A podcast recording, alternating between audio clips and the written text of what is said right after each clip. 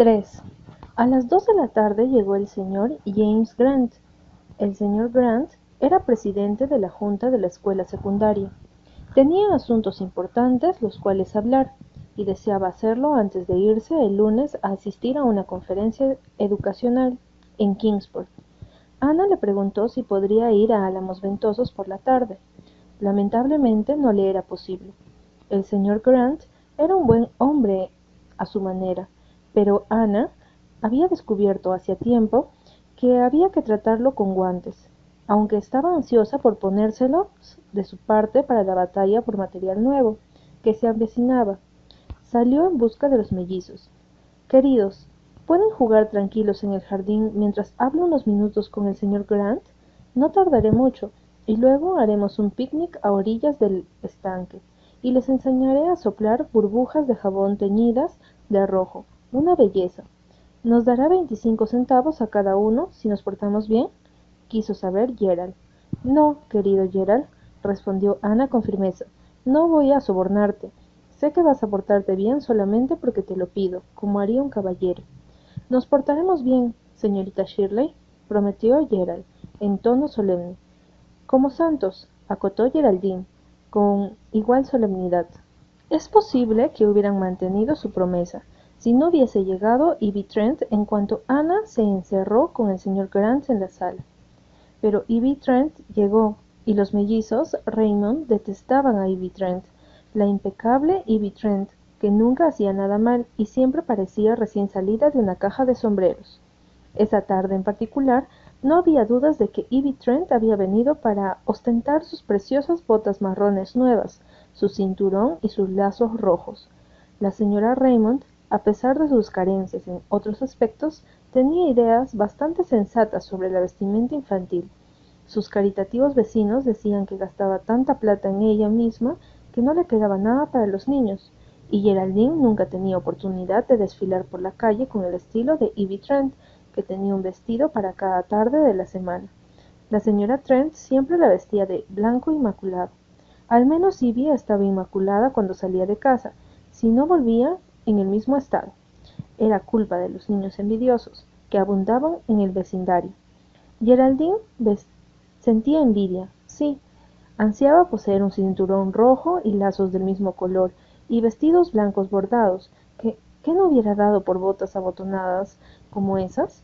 ¿Les gusta mi cinturón y mis lazos nuevos? preguntó Ivy, muy orgullosa.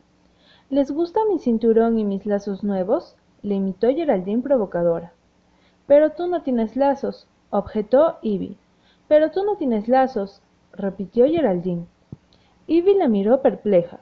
Sí que tengo, ¿no lo ves? Sí que tengo, ¿no lo ves? se burló Geraldine, encantada con la brillante idea de repetir el tono sarcástico todo lo que decía Ivy. No están pagados, dijo Gerald. Ivy Trent era irascible. Su rostro se puso rojo como los lazos. Sí que lo están. Mi mamá siempre paga las deudas. Mi mamá siempre paga las deudas. Canturreó Geraldine. Ivy estaba incómoda. No sabía cómo manejar la situación. De modo que se volvió hacia Gerald, que era, sin duda, el chico más apuesto de la calle. Ivy se había decidido por él. Vine a decirte que aceptaré que seas mi pretendiente, declaró mirándolo elocuente con un par de ojos castaños que, aunque a los siete años había descubierto Ivy, tenía un efecto devastador sobre la mayoría de los muchachitos que conocía. Gerald enrojeció intensamente. No quiero ser tu pretendiente, dijo. Pero tienes que serlo, dijo Ivy con serenidad. Pero tienes que serlo, le imitó Geraldine, sacudiendo la cabeza en dirección a su hermano. Ni pensarlo, chilló Gerald, furioso. Y deja de decir tonterías, Ivy Trent. Tienes que serlo, insistió Ivy obstinada. Tienes que serlo, acotó Geraldine. Ivy le dirigió una mirada fulminante. Cállate de una vez, Geraldine Raymond. Es mi jardín y puedo hablar todo lo que quiera, afirmó Geraldine. Claro que sí, la apoyó Gerald. Y si no te calles, Ivy Trent, iré a tu casa y le arrancaré los ojos a tu muñeca. Mi mamá te dará una paliza si lo haces, exclamó Ivy. ¿Ah, sí? ¿Y sabes lo que le hará mi mamá a la tuya? Le dará un puñetazo en la nariz. Bueno, de todos modos tienes que ser mi pretendiente, dijo Ivy volviendo al tema fundamental.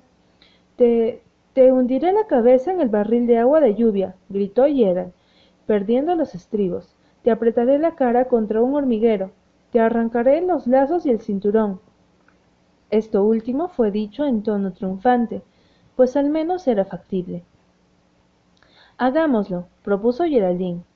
Se abalanzaron sobre la desafortunada Ivy, que pateó y gritó, y trató de morder, pero nada pudo hacer contra ellos dos. Juntas la arrastraron por el jardín hasta el cobertizo donde guardaban la leña, y desde donde no se oían sus gritos. Rápido, jadeó Geraldine, antes de que salga la señorita Shirley. No había tiempo que perder. Gerald sujetó las piernas de Ivy mientras con una mano Geraldine le aferraba, le aferraba las muñecas y con la otra le arrancaba los lazos del pelo y del vestido y el cinturón. Pintémosle las piernas, gritó Gerald. Su mirada se topó con un par de latas de pintura dejadas allí por obreros la semana anterior. Yo la sujeto, tú píntala. Ivy chillaba desesperada. Le bajaron las medias y unos instantes después sus piernas lucían anchas rayas de pintura roja y verde. El vestido se manchó con pintura, al igual que las botas. Como toque final, le llenaron los rizos de serrín. Ivy daba lástima cuando por fin le soltaron. Los mellizos aullaron de risa al contemplarla. Largas semanas de aires y condescendencias por parte de Ivy habían sido vengadas. Ahora vete a tu casa, le ordenó Gerald. Así aprenderás a no ir por ahí diciéndoles a los hombres que tienes que ser tus pretendientes. Se lo contaré a mi mamá, lloró Ivy. Iré directamente a contárselo, Eres odioso, malo y feo. No le digas feo a mi hermano, niñita vanidosa, le espetó Geraldine. Tú y tus lazos. Toma, llévatelos. No los queremos en nuestra leñera. Ivy, perseguida por los lazos que Geraldine le arrojaba, corrió sollozando por el jardín y huyó calle abajo. Rápido, subamos por las escaleras de atrás a limpiarnos antes de que la señorita Shirley nos vea, exclamó Geraldine. 4. El señor Grant había dicho todo lo que tenía que decir y se había despedido con una inclinación. Ana se quedó un instante en la puerta, preguntándose dónde estarían los mellizos. Subiendo la calle en dirección al portón, venía una dama furibunda, trayendo a rastras a un desdichado y sollozante átomo de humanidad. Señorita Shirley, ¿dónde está la señora Raymond? quiso saber la señora Trent. Se fue a Insisto en ver a la señora Raymond. Verá con sus propios ojos lo que sus hijos le han hecho a mi pobre Ivy, inocente e indefensa. Mírela, señorita Shirley, mírela. Ay, señora Trent, cómo lo siento. Es todo culpa mía. La señora Raymond no está y le prometí que cuidaría a los mellizos, pero vino el señor Grant. No, no es culpa suya, señorita Shirley. No la culpa usted. Nadie puede con esos niños diabólicos. Todo el vecindario sabe cómo son. Si la señora Raymond no está, no tiene sentido que me quede. Llevaré a la pobre niña a casa, pero la señora Raymond se enterará de esto, se lo aseguro. Escucha eso, señorita Shirley. ¿Acaso se están descuartizando mutuamente? Eso era un coro de gritos, aullidos y chillidos que resonaban desde la escalera. Ana corrió arriba. En el corredor se encontró con una masa que se retorcía, se enroscaba, mordía y arrancaba. Separó a los enfurecidos mellizos con dificultad y sujetando a cada uno de los hombros, le preguntó qué significaba ese comportamiento. Ella dice que tengo que ser el pretendiente de Ivy Trent, rugió Gerald. Y tiene que serlo, chilló Geraldine. Ni pensarlo, tienes que serlo. Niños. Algo en el tono de Ana los hizo callar. La miraron y vieron a una señorita Shirley desconocida. Por primera vez en la vida sintieron la fuerza de la autoridad. Tú, Geraldine, dijo Ana en voz baja, irás a acostarte por dos horas, y tú, Gerald, pasarás el mismo tiempo dentro del guardarropa del vestíbulo. No quiero oír una palabra. Se han portado de forma abominable y deben aceptar el castigo. Su madre los ha dejado a mi cargo y me van a obedecer. Entonces, castíguenos juntos, dijo Geraldine echándose a llorar. Sí, no tiene derecho de separarnos. Nunca nos han separado. maulló Gerald. Pues esta será la primera vez. Ana seguía hablando en voz baja. Geraldine se desvistió sumisamente y se metió en la cama. Gerald también sumisamente se metió dentro del guardarropa. Era grande y aireado, con una ventana y una silla, y nadie podría haber dicho que el castigo era demasiado severo. Ana echó llave a la puerta y se sentó con un libro junto a la ventana del corredor. Por lo menos tendría dos horas de paz. Cuando fue a espiar a Geraldine, unos minutos más tarde, la encontró profundamente dormida con aire tan angelical que Ana casi se arrepintió de su severidad. Bien, una siesta no le haría mal. Cuando despertara, le permitiría salir, aunque no hubieran transcurrido las dos horas. Una hora después, Geraldine seguía durmiendo. Gerald había estado tan callado que Ana decidió que había aceptado el castigo como un hombre y podía ser perdonado. Después de todo, Ivy Trent era una vanidosa y sin duda lo habría hecho enfurecer. Giró la llave de la cerradura y abrió la puerta. Gerald no estaba dentro. La ventana estaba abierta. Justo debajo de ella se veía el techo de la galería lateral. Ana apretó los labios, bajó las escaleras y salió al jardín. Ni rastro de Gerald. Exploró la leñera y miró hacia la calle. Nada. Atravesó corriendo el jardín y cruzó el portón que daba a un bosquecillo que llegaba hasta el estanque del campo del señor Robert Cretmore. Gerald se estaba empujando alegremente con un palo en el botecito del señor Cretmore. Justo cuando Ana salió de entre los árboles, el palo, que se había hundido bastante en el barro, salió con facilidad al tercer tirón, y Gerald salió disparado al agua. Ana dejó escapar un grito de horror aunque no había motivos para alarmarse. El agua del estanque, en su parte más profunda, no llegaría a los hombros de Gerald, y allí donde había caído apenas le llegaba a la cintura. El niño había logrado enderezarse y estaba allí de pie con el pecho empapado y pegado a la cabeza. El grito de Ana hizo eco a sus espaldas, y Geraldine, en camisón, apareció corriendo entre los árboles hasta el borde de la pequeña plataforma de madera donde estaba siempre amarrado el bote. Al grito desesperado de Gerald, saltó y se arrojó al agua, yendo a caer junto a su hermano, que casi perdió el equilibrio nuevamente. Gerald, ¿te has ahogado? chilló Geraldine. ¿Te has ahogado, Gerald, querido? No, no, hermanita, le aseguró Gerald, castañeteando los dientes. Se abrazaron con fuerza. Niños, vengan aquí de inmediato, dijo Ana. Caminaron hasta la orilla. La tarde de septiembre se había puesto fría y ventosa. Temblaban horriblemente. Tenían las caras azules. Ana, sin una palabra de censura, los llevó a toda prisa a la casa. Los desvistió y los metió en la cama de la señora Raymond, con bolsas de agua caliente en los pies. Seguían tiritando. ¿Se habrían resfriado? ¿Y si enfermaban de neumonía?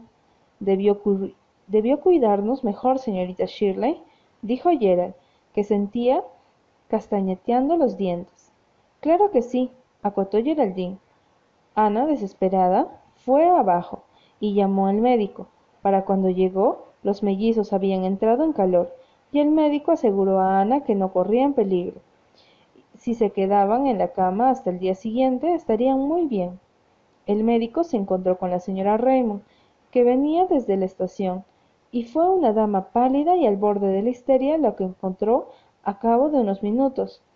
Ay, señorita Shirley, ¿cómo pudo dejar que mis ángeles corrieran semejante peligro? Es lo que le dijimos, mamá, acotaron los mellizos. Confía en usted. Le dije que. No veo que haya sido culpa mía, señora Raymond, dijo Ana, con ojos fríos como una niebla gris. Se dará cuenta de esto, creo, cuando recupere la calma. Los niños están muy bien, Llamé al médico nada más que como medida de precaución. Si Gerald y Geraldine me hubieran obedecido, esto no habría sucedido. Pensé que una maestra tendría un poco de autoridad sobre los niños, dijo la señora Raymond con amargura. Sobre los niños quizá, pero no sobre los demonios, pensó Ana, pero dijo solamente, puesto que está aquí, señora Raymond, creo que me iré a casa, no creo que pueda ayudarla, y tengo trabajos pendientes de la escuela. Con un solo movimiento, los mellizos se arrojaron de la cama y le echaron los brazos al cuello.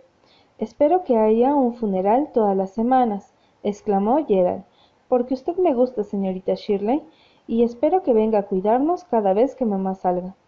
Yo también, acotó Geraldine. Me gusta mucho más que la señorita Protsy. Sí, muchísimo más, asintió Geraldine. ¿Nos pondrá en uno de sus cuentos? quiso saber Gerald. Sí, hágalo, suplicó Geraldine. No dudo de que tuvo buenas intenciones, dijo la señora Raymond en voz trémula. Gracias, dijo Ana con voz gélida, tratando de liberarse de los brazos de los mellizos. Ay, no nos peleamos, suplicó la señora Raymond con los ojos llenos de lágrimas. No soporto pelearme con nadie. Claro que no. Ana había adoptado un aire de altanerada dignidad. No creo que haya necesidad alguna de pelear. Pienso que Gerald y Geraldine se divirtieron mucho, aunque no creo que este haya sido el caso de la pequeña Evie Trent. Ana regresó a su casa sintiéndose años más vieja. Pensó que David me parecía travieso reflexionó. Encontró a Rebecca Dew en el jardín, recogiendo flores tardías. Rebecca Dew solía pensar que el dicho a los niños hay que verlos y no oírlos era demasiado severo, pero ahora comprendo su lógica. Mi pobre criatura, le prepararé una buena cena, dijo Rebecca Dew, y no añadió, se lo advertí.